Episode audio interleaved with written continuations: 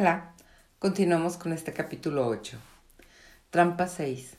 El temor ante lo colectivo, la rebelión de la sombra.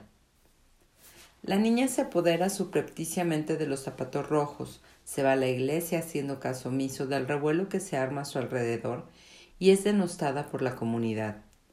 Los habitantes de la aldea hablan de ella, la castigan, le arrebatan los zapatos, pero ya es demasiado tarde, está atrapada. Aún no se trata de una obsesión, sino más bien de que la comunidad provoca y fortalece su hambre interior, exigiéndole capitular ante su estrechez de miras. Se puede intentar llevar una vida secreta, pero más tarde o más temprano el superego, un complejo negativo, y o la propia cultura se nos echarán encima. Es difícil esconder algo que los demás no aprueban y que nosotras deseamos con ansia. Es difícil esconder los placeres robados aunque no nos proporcionen alimento. Lo propio de los complejos y de las culturas negativas es echarse encima de todo lo que se aparta de la conducta aceptable establecida por la sociedad y revela los impulsos divergentes del individuo. De la misma manera que algunas personas se ponen furiosas cuando ven una simple hoja en el suelo, el juicio negativo saca su sierra para amputar cualquier miembro que no se adapte a la norma. A veces la colectividad ejerce presión sobre una mujer para que sea una santa, para que sea instruida y políticamente correcta, para que lo tenga todo bien junto y ordenado, de tal manera que cada uno de sus esfuerzos sea una obra perfecta. Si nos acobardamos ante la colectividad y nos sometemos a las presiones que ésta ejerce para que nos adaptemos estúpidamente a sus normas, nos salvaremos del exilio, pero al mismo tiempo pondremos traidoramente en peligro nuestras vidas salvajes. Algunos piensan que ya pasó la época en que se maldecía a la mujer salvaje, y cuando ésta se comportaba de acuerdo al yo natural de su alma, se la calificaba de equivocada y de mala. Pero no es así. Lo que ha cambiado son los tipos de conducta que se consideran incontrolados, en el caso de las mujeres. Por ejemplo, hoy en día en distintos lugares del mundo, si una mujer adopta una política, ah, perdón, una postura política, social, espiritual, familiar o medioambiental, si se atreve a decir que el rey va desnudo, o si habla en nombre de los que sufren o los que no tienen voz, con demasiada frecuencia se examinan sus motivos para averiguar si se ha desmadrado, es decir, si se ha vuelto loca.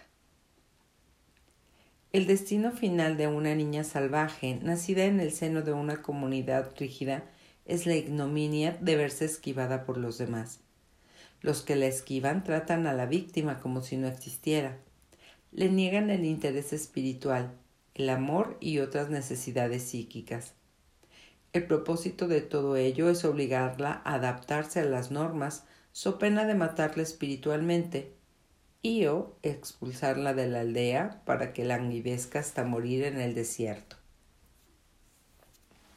Si se esquiva a una mujer, ello se debe casi siempre a que ha hecho algo o está a punto de hacer algo de carácter salvaje.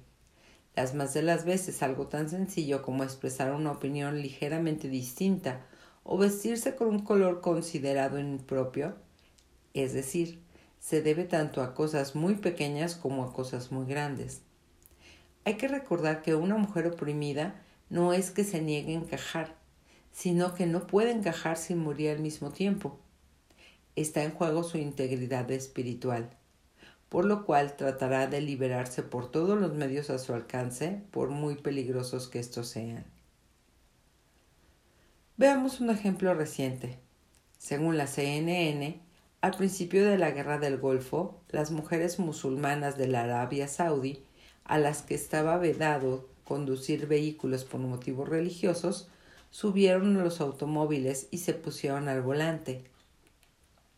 Después de la guerra, las mujeres fueron llevadas ante los tribunales que condenaron su conducta, y finalmente, después de muchos interrogatorios y reproches, fueron entregadas a la custodia de sus padres, hermanos o maridos, quienes tuvieron que prometer mantenerlas en cintura en el futuro.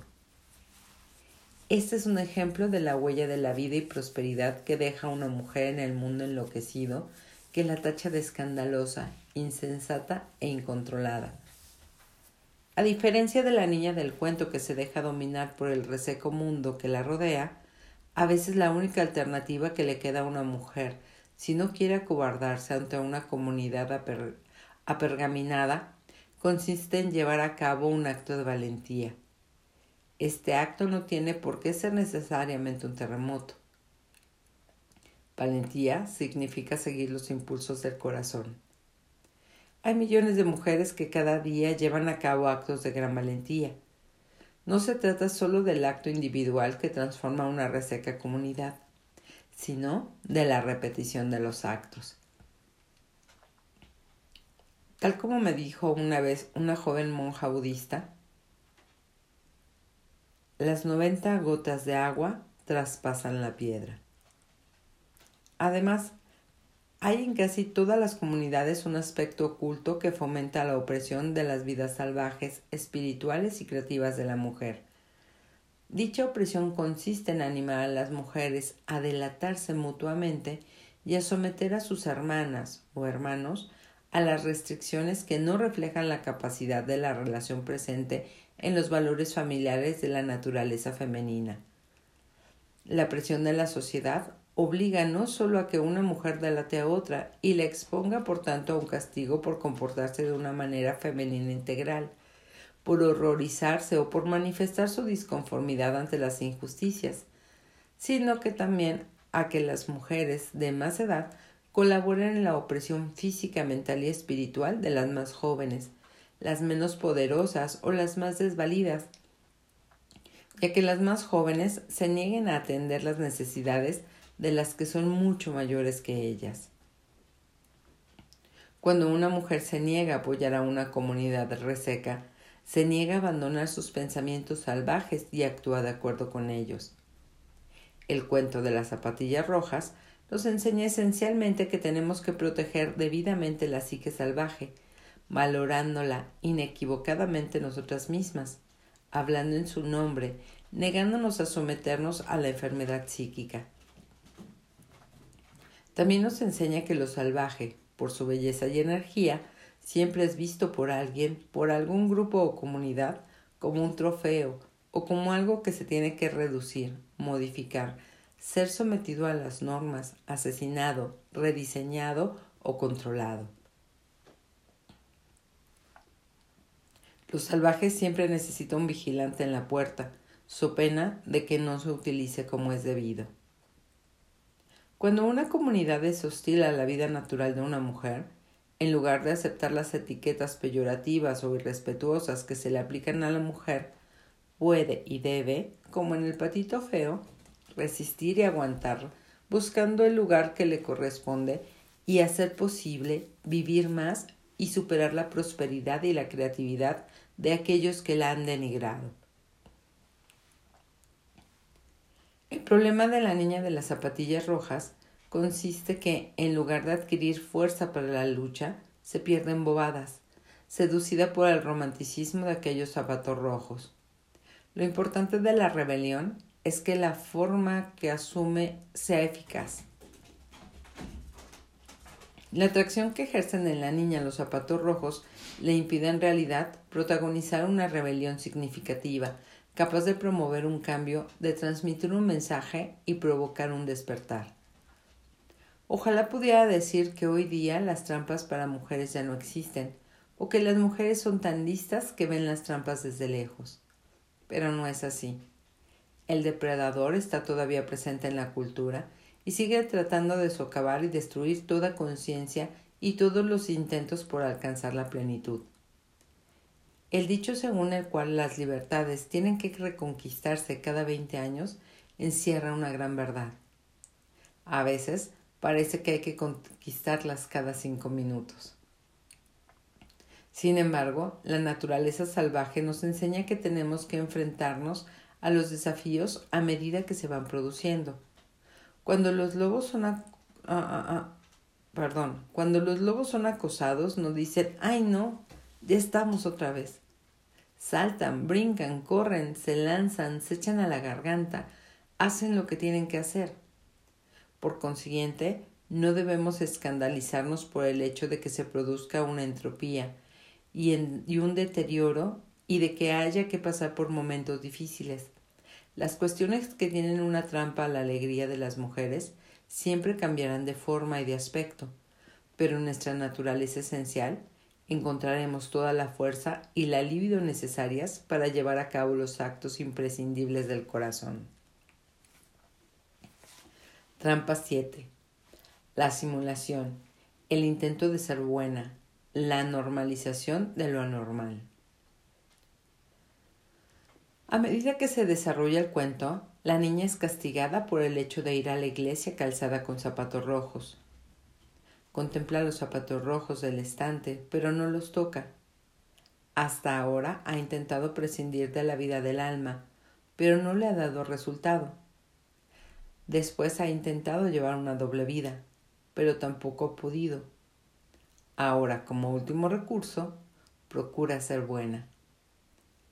El problema del ser buena al máximo consiste en que no resuelve la cuestión subyacente de la sombra, por cuyo motivo surgirá de nuevo como un tsunami, una ola gigante o un torrente desbordado, destruyendo todo lo que encuentre a su paso. Cuando es buena, la mujer cierra los ojos a todo lo que a su alrededor es inflexible, deformado o perjudicial, y se limita a ir aguantando sus intentos de aceptar este estado anormal dañan ulteriormente sus instintos de reacción, señalar, cambiar y producir un impacto en todo lo que no está bien, lo que no es justo. Annie Sexton escribió un poema acerca de las zapatillas rojas, titulado precisamente Las zapatillas rojas. Estoy en el centro de una ciudad muerta y me anudo las zapatillas rojas no son mías, son de mi madre y de su madre, transmitidas como una herencia, pero escondidas como cartas vergonzosas. La casa y la calle que les corresponden están escondidas, y todas las mujeres también están escondidas. El hecho de ser buena, ordenada y obediente en presencia del peligro interior o exterior, o con el fin de ocultar una grave situación de la psique o de la vida real, priva a una mujer de su alma, la isla de su sabiduría y de su capacidad de actuar.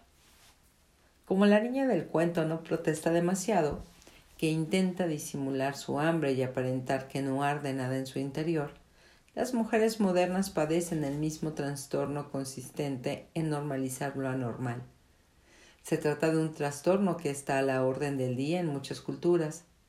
El hecho de normalizar lo anormal hace que el espíritu, que en condiciones normales se apresuraría a corregir la situación, se hunda en el tedio, la complacencia y en último extremo en la ceguera, tal como le ocurre a la anciana. Se ha llevado a cabo un importante estudio que explica los efectos de la pérdida del instinto de protección en las mujeres. A principios de los años 60, unos científicos llevaron a cabo unos experimentos con animales para averiguar algo sobre el instinto de fuga de los seres humanos. Es uno de los experimentos conectan ah, ah, ah, no. En uno de los experimentos conectaron unos cables eléctricos a la mitad del fondo de la jaula de grandes dimensiones, de tal manera que un perro introducido en la jaula reciba una descarga cada vez que pisaba el lado derecho de la jaula. El perro aprendió rápidamente a permanecer en el lado izquierdo de la jaula. Después se conectaron unos cables eléctricos al lado izquierdo de la jaula y se desconectó el lado derecho. A continuación, se conectaron cables a todo el suelo de la jaula para que se produjeran descargas al azar de tal forma que donde quiera que se tendiera o permaneciera de pie, el perro pudiera recibir una descarga. En un primer tiempo, el perro se mostró confuso y en un segundo se aterrorizó. Finalmente, el perro se dio por vencido y se tendió, recibiendo las descargas tal como venían sin tratar de escapar ni de esquivarlas. pero el experimento aún no había terminado. Después se abrió la puerta de la jaula. Los científicos esperaban que el perro saliera corriendo, pero éste no lo hizo. A pesar de que habría podido abandonar la jaula a voluntad, el aterrorizado perro permaneció tendido. De lo cual los científicos dedujeron que cuando una criatura se expone a la violencia, tiende a adaptarse a esta perturbación de tal forma que cuando cesa la violencia o se le concede la libertad, lo saludable, eh, eh, no, el saludable instinto de huir queda notablemente mermado y en su lugar la criatura se queda quieta. Esta normalización de la violencia en la naturaleza salvaje de las mujeres, y eso que los científicos han denominado posteriormente el desvalidamiento aprendido, son lo que induce a las mujeres no solo a permanecer al lado de sus parejas borrachas, sus patronos explotadores y los grupos que las hostigan y se aprovechan de ellas, sino que también a sentirse incapaces de reaccionar para defender las cosas en las que creen con todo su corazón, su arte, sus amores, sus estilos de vida y su política. La normalización a lo anormal, incluso en el caso de, que no quepa la menor duda de que ello va en detrimento de la propia persona, se aplica a todas las palizas que se propinan a las naturalezas físicas, emocionales, creativas, espirituales e instintivas.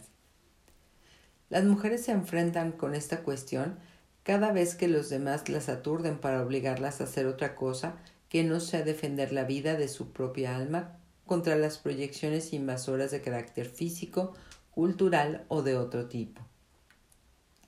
Nuestra psique se acostumbra a las descargas dirigidas contra nuestra naturaleza salvaje. Nos adaptamos a la violencia contra la sabia naturaleza de la psique. Procuramos ser buenas normalizando lo anormal y como consecuencia de ello perdemos nuestra capacidad de huir. Perdemos la, la, capacidad de defender los elementos del alma y de la vida, que a nuestro son más valiosos. Cuando nos obsesionamos, los, no, cuando nos obsesionan los zapatos rojos, perdemos por el camino toda suerte de importantes cuestiones personales, culturales y ambientales. Perdemos tantas cosas significativas cuando abandonamos la vida hecha a mano que necesariamente tiene que producirse toda suerte de lesiones en la psique, la naturaleza, la cultura, la familia, etc. El daño a la naturaleza es concomitante con el aturdimiento de la psique de los seres humanos. Ambos van y deben considerarse unidos. Cuando un grupo comenta lo mucho que se equivoca lo salvaje y otro y otro grupo replica que lo salvaje ha sufrido un agravio, hay algo que falla drásticamente. En la psique instintiva, la mujer salvaje contempla el bosque y ve en él un hogar para sí misma y para todos los seres humanos. Pero otros, al contemplar el mismo bosque, quizá lo vean como un terreno sin árboles e imaginen sus bolsillos llenos a rebosar de dinero. Se trata de graves fracturas en la capacidad de vivir y dejar vivir de manera que todos podamos vivir. Cuando yo era niña, en los años 50, en los primeros días de las agresiones industriales contra la Tierra, una barcaza de, petróleo se hundió en la cuenca del... de, ah, ah, ah, no, pues nuevo, perdón una barcaza de petróleo se hundió en la cuenca de Chicago del lado Michigan. Tras pasarse un día en la playa, las madres restregaban a sus hijos con el mismo entusiasmo con que solían limpiar los suelos de parquet de sus casas, pues los niños estaban enteramente manchados de gotitas de petróleo. El hundimiento de la barcaza había provocado un vertido de petróleo que se desplazaba formando grandes sábanas que parecían unas islas flotantes, tan anchas y largas como manzanas de casas. Cuando chocaban contra los embarcaderos, se rompían en fragmentos que se hundían en la arena y se deslizaban hacia la orilla bajo las olas. Durante muchos años, la gente no pudo nadar sin cubrirse de una capa de porquería de color negro. Los niños que construían castillos de arena recogían de repente un puñado de gomoso petróleo. Los enamorados ya no podían rodar sobre la arena. los perros, los pájaros, la vida acuática y la gente. Todo el mundo sufría. Recuerdo haber experimentado la sensación de que mi catedral había sido bombardeada. La lesión del instinto, la normalización de lo anormal, fue la causa de que las madres limpiaran de la mejor manera posible las manchas de aquel vertido de petróleo, y más tarde los efectos de los ulteriores pecados de las fábricas, de las refinerías y de las fundiciones sobre sus hijos, sus coladas y el interior de sus seres queridos. A pesar de lo confusas y preocupadas que estaban, habían olvidado su justa cólera. Aunque no todas, la mayoría de ellas se habían acostumbrado a no intervenir en los acontecimientos desagradables. El hecho de romper el silencio, huir de la jaula, señalar los errores y exigir un cambio era severamente castigado. Sabemos por otros acontecimientos parecidos que se han producido a lo largo de nuestra vida que cuando las mujeres no hablan, cuando no hablan suficientes personas, la voz de la mujer salvaje enmudece, y por consiguiente, en el mundo enmudece también lo natural y lo salvaje. Al final, enmudecen el lobo, el oso y los depredadores. Enmudecen los cantos, los bailes y las creaciones. Enmudecen el amor, las reparaciones y los abrazos. Privados del aire puro, el agua y las voces de la conciencia. Pero en aquellos tiempos, y todavía con demasiada frecuencia hoy en día, a pesar de que las mujeres experimentaban una profunda nostalgia de la libertad salvaje, por fuera seguían fregando la porcelana con lejía, utilizando limpiahogares cáusticos, quedándose tal como decía Silvia Plath, atadas a sus lavadoras Bendix. Allí lavaban y enjuagaban sus ropas en agua demasiado caliente para la piel humana y soñaban con un mundo distinto. Cuando los instintos resultaban heridos, los seres humanos normalizaban repetidamente las agresiones, los actos de injusticia y de destrucción, como que se cometen contra ellos, sus hijos, sus seres queridos, su tierra e incluso sus dioses. Esta normalización de lo vergonzoso y lo querido no es cierto, perdón. Esta normalización de lo vergonzoso y lo ofensivo se rechaza restableciendo el instinto herido. Cuando el instinto se restablece, regresa la naturaleza integral salvaje. En lugar de bailar en el bosque con los zapatos rojos hasta que la vida se convierta en una tortura absurda, podemos regresar a la vida hecha a mano, a la vida enteramente significativa, hacernos nuevamente las zapatillas para dar nuestros paseos y conversar en la forma que nos es propia. Aunque no cabe duda de que se aprenden muchas cosas disolviendo las propias proyecciones, eres cruel, haces daño, y contemplando hasta qué extremo nosotras somos crueles y nos hacemos daño, la investigación no tiene en modo alguno que acabar aquí. La trampa que hay en el interior de la trampa es pensar que todo se arregla disolviendo la proyección y buscando la conciencia que tenemos dentro. Eso es cierto algunas veces y otras no. En lugar de perder el tiempo con el paradigma de o eso o lo otro, aquí afuera ocurre algo o nos ocurre algo a nosotros, es más útil emplear un modelo de y y. Este modelo tiene en cuenta la cuestión interior y la cuestión exterior permite una investigación más exhaustiva, es mucho más curativo en todas direcciones y presta su apoyo a las mujeres para que pongan en tela de juicio el status quo con más confianza, para que no se miren únicamente a sí mismas, sino que miren también el mundo que accidental, inconsciente o maliciosamente ejerce presión sobre ellas.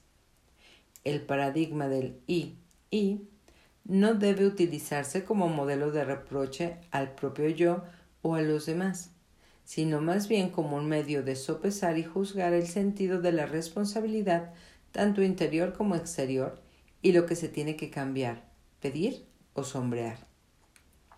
Detiene la fragmentación cuando una mujer trata de reparar todo lo que tiene a su alcance sin menospreciar sus propias necesidades ni apartarse del mundo. Muchas mujeres consiguen, en cierto modo, resistir en estado de cautividad, pero viven media vida, o un cuarto de vida, o una milésima parte de la vida. Lo consiguen, pero a costa de vivir amargadas hasta el fin de sus días. Es posible que se desesperen, y como un niño que se ha pasado el rato llorando desconsoladamente sin que nadie acuda a consolarlo, pueden hundirse en el silencio y en una desesperanza mortal. Después sobreviene el cansancio y la desesperación. La jaula está cerrada. Trampa 8. La danza descontrolada, la obsesión y la adicción. La anciana ha cometido tres errores de juicio, a pesar de que, en la situación ideal, tendría que ser la guardiana y la guía de la psique, está demasiado ciega para ver la verdadera naturaleza de los zapatos que ella misma ha comprado. No puede ver la emoción de la niña ni la personalidad del hombre de la barba pelirroja que acecha en la proximidad de la iglesia. El viejo de la barba pelirroja dio unos golpecitos a las suelas de los zapatos de la niña y aquella vibración puso en movimiento los pies de la niña, y ahora están baila y baila con entusiasmo, pero lo malo es que no puede detenerse. Tanto la anciana, que debería actuar como guardiana de la psique, como la niña, que tendría que expresar la alegría de la psique, están separadas del instinto y del sentido común. La niña ha probado todo. Adaptarse a la anciana, no adaptarse, robar subrepticiamente, ser buena, perder el control y alejarse bailando, recuperar la compostura e intentar volver a ser buena. Aquí su intensa hambre de alma y de significado la obliga una vez más a tomar los zapatos rojos, ajustarse la hebilla e iniciar su última danza, una danza hacia el vacío de la inconsciencia. Ha normalizado una vida cruel y reseca, despertando en su sombra un anhelo todavía más grande por los zapatos de la locura. El hombre de la barba pelirroja ha despertado algo, pero no es la niña sino los zapatos del tormento. La niña empieza a girar y va perdiendo su vida de una manera que como las adicciones no le produce riqueza, esperanza o felicidad, sino traumas, temor y agotamiento. No hay descanso para ella. Cuando penetra dando vueltas en el cementerio, un temible espíritu no le permite entrar y pronuncia una maldición contra ella. Bailarás con tus zapatos rojos hasta que te conviertas en un espectro, en un fantasma, hasta que la piel te cuelgue de los huesos, hasta que no quede nada de ti más que unas entrañas que danzan. Bailarás de puerta en puerta por todas las aldeas, y llamarás tres veces a todas las puertas, y cuando la gente se asome para ver quién es, te verán, y temerán que les ocurra lo mismo que a ti. Bailad zapatos rojos, seguid bailando. El temible espíritu le encierra en esta manera en una obsesión tan fuerte como su adicción. La vida de muchas mujeres creativas ha seguido esta pauta. En su adolescencia, Janis Joplin intentó adaptarse a las costumbres de su pequeña localidad. Después se rebeló un poquito Subió a las colinas por la noche y cantó en ellas en compañía de gentes del mundillo artístico. Cuando la escuela llamó a sus padres para informarles de la conducta de su hija, la joven inició una doble vida, comportándose por fuera con discreción mientras cruzaba de noche la frontera del estado para ir a escuchar música de jazz. Fue en la universidad. Enfermó gravemente a causa de su adicción a distintas sustancias se reformó y trató de comportarse con normalidad. Poco a poco se hundió de nuevo en la bebida, fundó un pequeño conjunto musical, consumió distintos tipos de droga y se puso los zapatos rojos en serio. Bailó y bailó hasta morir de sobredosis a la edad de 27 años.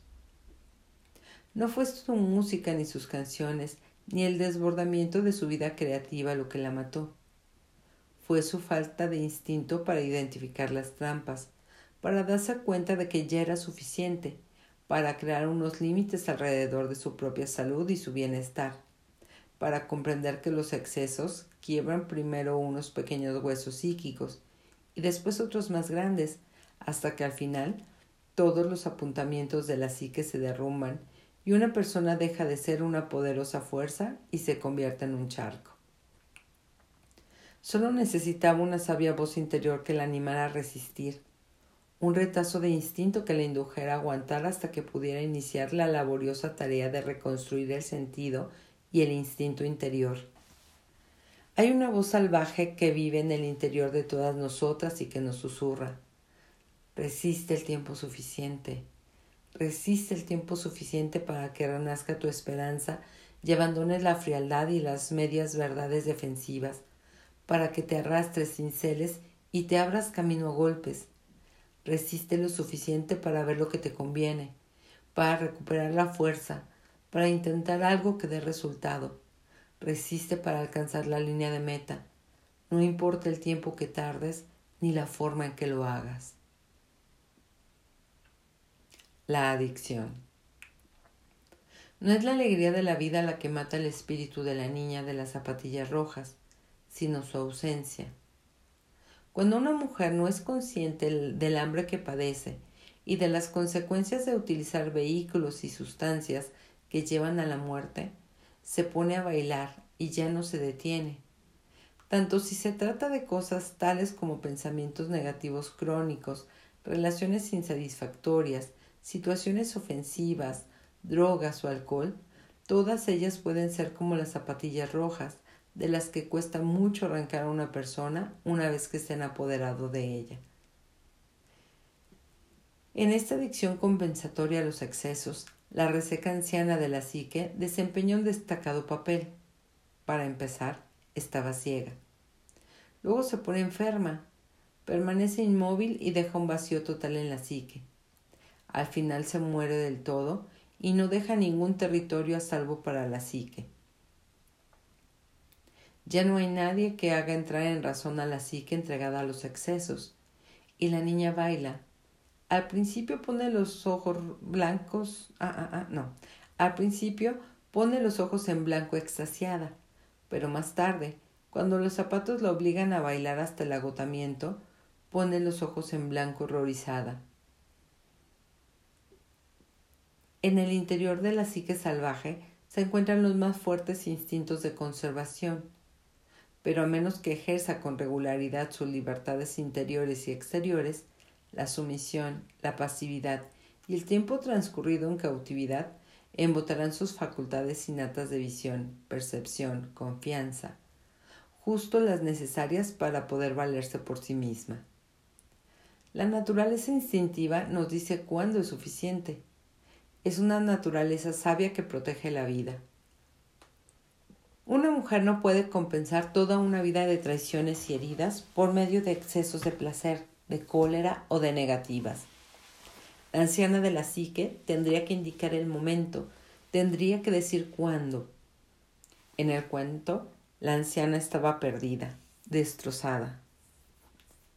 A veces es difícil darnos cuenta de cuándo perdemos, de cuándo perdemos nuestros instintos, pues se trata a menudo de un proceso insidioso que no se produce de un día a otro, sino a lo largo de un prolongado periodo de tiempo.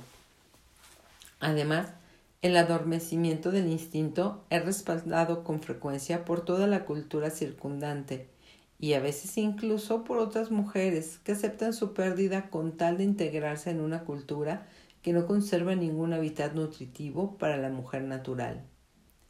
La adicción empieza cuando una mujer pierde su significativa vida hecha a mano y se obsesiona por recuperar de la manera que sea algo que le parezca.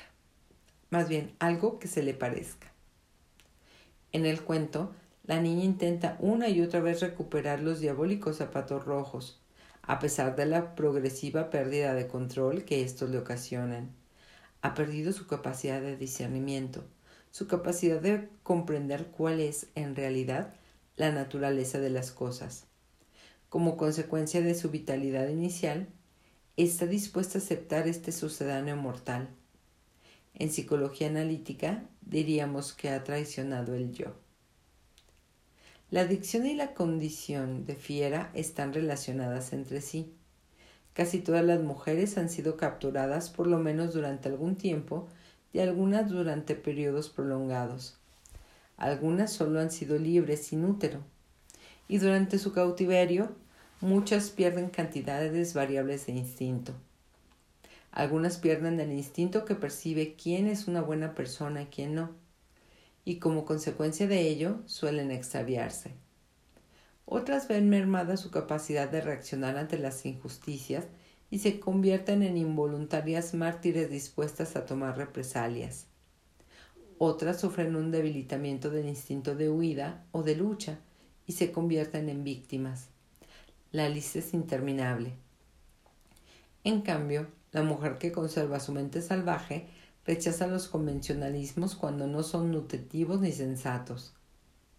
El abuso de sustancias tóxicas constituye una auténtica trampa las drogas y el alcohol se parecen mucho a un amante que en principio trata bien a la mujer y a continuación le pega, se disculpa, la trata bien durante algún tiempo y después le vuelve a pegar. La trampa reside en el hecho de intentar quedarse por lo que la situación tiene de bueno, procurando pasar por alto lo malo. Es un error que jamás da buen resultado. Joplin empezó a cumplir también los deseos salvajes de los demás empezó a mostrar la clase de presencia arquetípica que los demás no se atrevían a mostrar. La gente aplaudía su rebeldía como si ella pudiera liberar a los demás de su situación, convirtiéndose en salvaje en su nombre. Jenny hizo otro intento de adaptarse a las normas antes de iniciar el descenso al abismo de la posesión se unió al grupo de otras poderosas pero lastimadas mujeres que actuaban como chamanes ambulantes para las masas. Ellas también se agotaron y cayeron del cielo.